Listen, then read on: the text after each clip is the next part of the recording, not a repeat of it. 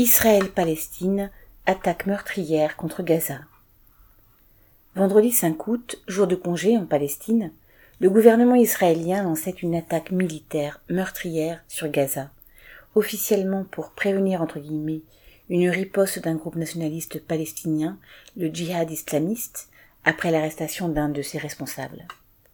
Trois jours plus tard, 46 Palestiniens, dont 16 enfants, avaient été tués et 360 blessés à peine plus d'un an après la dernière opération militaire qui avait fait 260 morts palestiniens et 14 morts israéliens, le tout nouveau Premier ministre Yair Lapid a lâché son artillerie et ses drones meurtriers sur la bande de Gaza. Sous prétexte de protéger la population d'Israël, Lapid l'a délibérément mise en danger de recevoir en retour des roquettes envoyées depuis Gaza. Peu lui importait, puisque c'était l'occasion de menacer, ouvrez guillemets, toute personne qui essaye de faire du mal à Israël doit le savoir. Nous vous trouverons. Guillemets. En l'occurrence, c'est aux 2,3 millions d'habitants de Gaza que du mal a été fait, et pire que cela. Des blessés, des morts ont été causés par des bombardements dits ciblés, frappant une population qui n'a aucun endroit où se réfugier, entassée dans des appartements surpeuplés, enfermée derrière ses frontières par un blocus terrestre, aérien et maritime qui dure depuis quinze ans. Dans son scénario, après l'arrestation des militants du djihad islamique à Jénine, en Cisjordanie occupée, le gouvernement Lapide avait bloqué les points de passage surveillés permettant à des milliers de travailleurs et petits commerçants palestiniens de se rendre quotidiennement en Israël, depuis le nord de Gaza. Ce faisant, il empêchait également des patients de se rendre à l'hôpital israélien et bloquait les camions citernes livrant le carburant pour alimenter la seule centrale thermique de Gaza.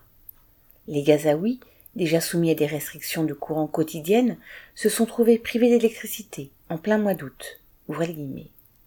Nous, on vit dans une prison géante et personne n'est responsable de nous, ni le Hamas, ni l'autorité palestinienne, ni Israël, a déclaré un proche des victimes.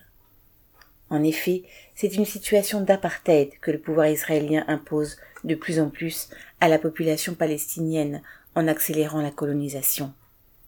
C'est même le cas à l'intérieur d'Israël entre la population juive et les Arabes israéliens.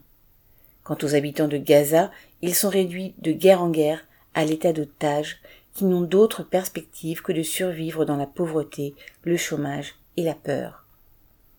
Cette dernière opération guerrière lancée par Lapide, qui s'est poursuivie une journée après le cessez-le-feu négocié par les autorités égyptiennes, semble bien avoir pour seul objectif d'asseoir l'aura du Premier ministre d'un gouvernement instable auprès de la fraction la plus droitière de l'opinion publique israélienne.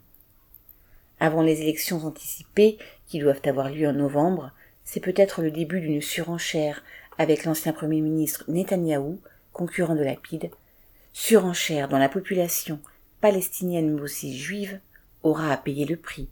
Viviane Lafont.